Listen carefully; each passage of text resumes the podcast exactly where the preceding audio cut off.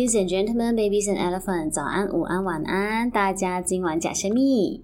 那今天我又要来挑战 One Man Show 了。然后，同样的，今天想要聊一下大家，尤其是在马来西亚，可能大部分人会想要了解更多的一个问题，那就是血糖相关的问题。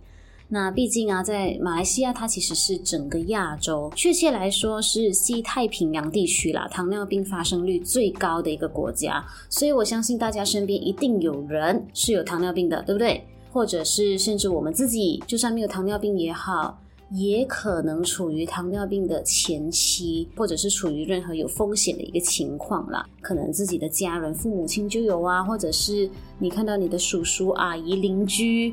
你随便遇到一个人都很有可能有糖尿病的问题，所以今天我们就来聊一下血糖哦，为什么它是一个那么难控制的一个东西？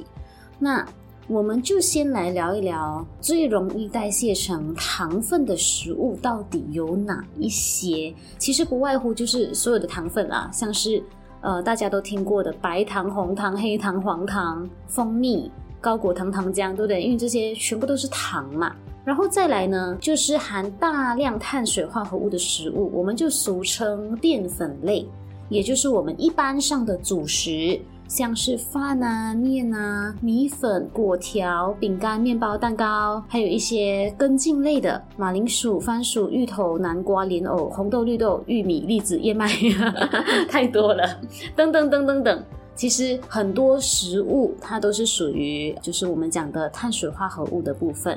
其实我一直以来哦，都遇到很多努力想要控制血糖，但是呢，不管怎么努力都没办法把血糖控制好的一些个案。那我也发现到，诶，其实并不是真的我的这些个案不够努力，他们其实真的很努力，但是他们可能对血糖调控这件事情很容易有一些误解。其中最大的一个误解就是，很多人会觉得，只要我的食量变少。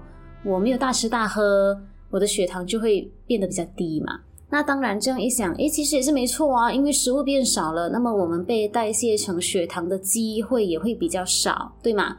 但是呢，我们再想一下哦，假设今天我们的食量变少，食物变少了，但是我吃进去的东西全部最后都是代谢成糖分的东西。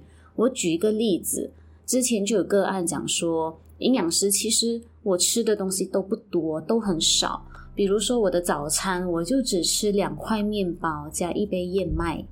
然后午餐呢，我也没有再吃大鱼大肉啊，只是吃了个十片饼干。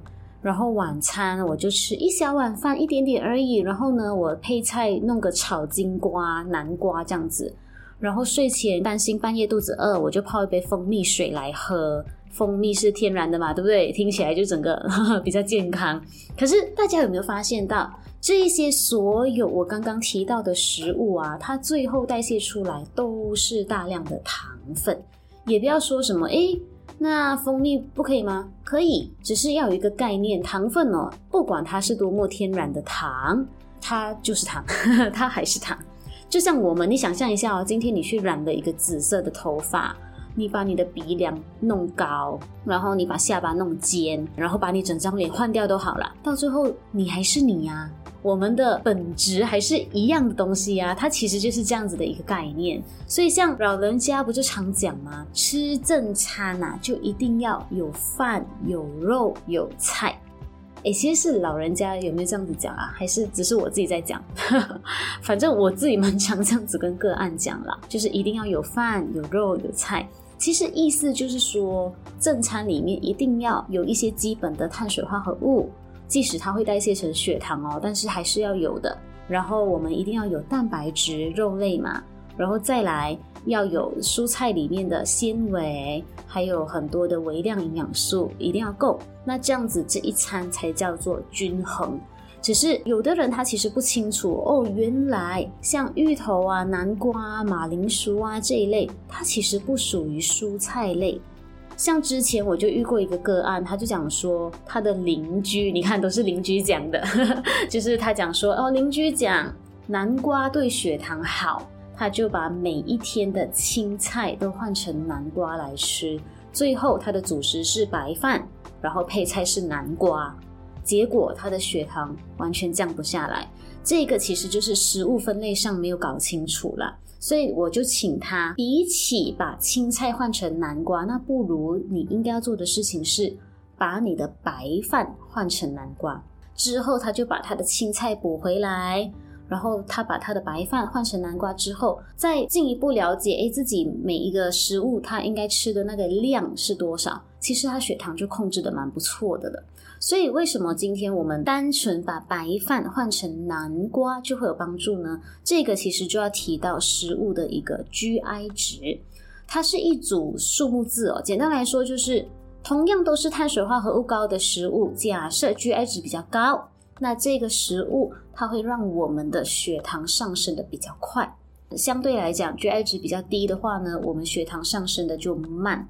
所以一般上，如果是要控制血糖的人，我们就会鼓励选择这个 GI 值比较低的食物来吃。但以前我也遇过一个很可爱的个案，这个我一定要还原他的语气给你们听一下。他是这样子讲的，他讲：“哎呦。”冤枉了，营养师！我的儿子啊，他 print 了两张 GI 值的那个纸出来。我每次吃东西，我都要去冰厨那边先 check 一下，看这个东西可不可以吃。你自己讲啦，check 到来，我的人生也去掉了，对不对？然后他的儿子在旁边大翻白眼，可是我整个人就笑翻，哭笑不得。也是的确啦，你想一下，要一个对于这些东西没有兴趣的人，硬逼他去检查去看。好像也蛮负担的哈，所以我们现在来聊一下，到底是哪一些因素哦，决定了一个食物它 GI 值的高或低。第一个呢，大家最容易理解的就是食物的结实的程度。我们现在就拿，比如说白饭跟糙米饭来做比较好了。大家应该都知道，糙米饭这个东西是对血糖相对比较友善的一个选择嘛。其实就是因为它的 GI 值比较低，所以呢。有吃过白饭和糙米饭的人，大概也都知道，糙米饭它比较难咬，它比较硬，它比较结实，对吧？所以其实就是因为这个食物它越结实，我们俗称越硬的食物，它吃进去之后呢，血糖上升的是比较慢的。OK，所以讲到这边，我又想到一个个案，她是一个家庭主妇，然后她很听医生的话。医生就叫他把白饭都换成糙米饭再吃，所以他也很听话哦。他每一天他就把白饭都换掉，他家里已经没有白米了，全部都是糙米。可是，在这样子执行了半年之后，他发现他的血糖最后反而更高诶。然后他自己也觉得不对呀，我都很听话啊，为什么还会这样子？结果一问之下才发现到哦，因为糙米饭太硬了。所以他每天都把这个糙米饭煮成粥在吃，粥就很软嘛，很软烂，他甚至不需要咬，直接吞就可以了。OK，但是现在我们既然了解原理的话，我们也都知道哦，虽然糙米饭它的 GI 值是比较低的，但是如果煮成粥的话，它的结实度就不在了，对不对？那是不是到最后血糖也上得更快，会更高？这一位家庭主妇，她也是蛮蛮冤枉的啦。我现在讲冤枉讲上瘾了。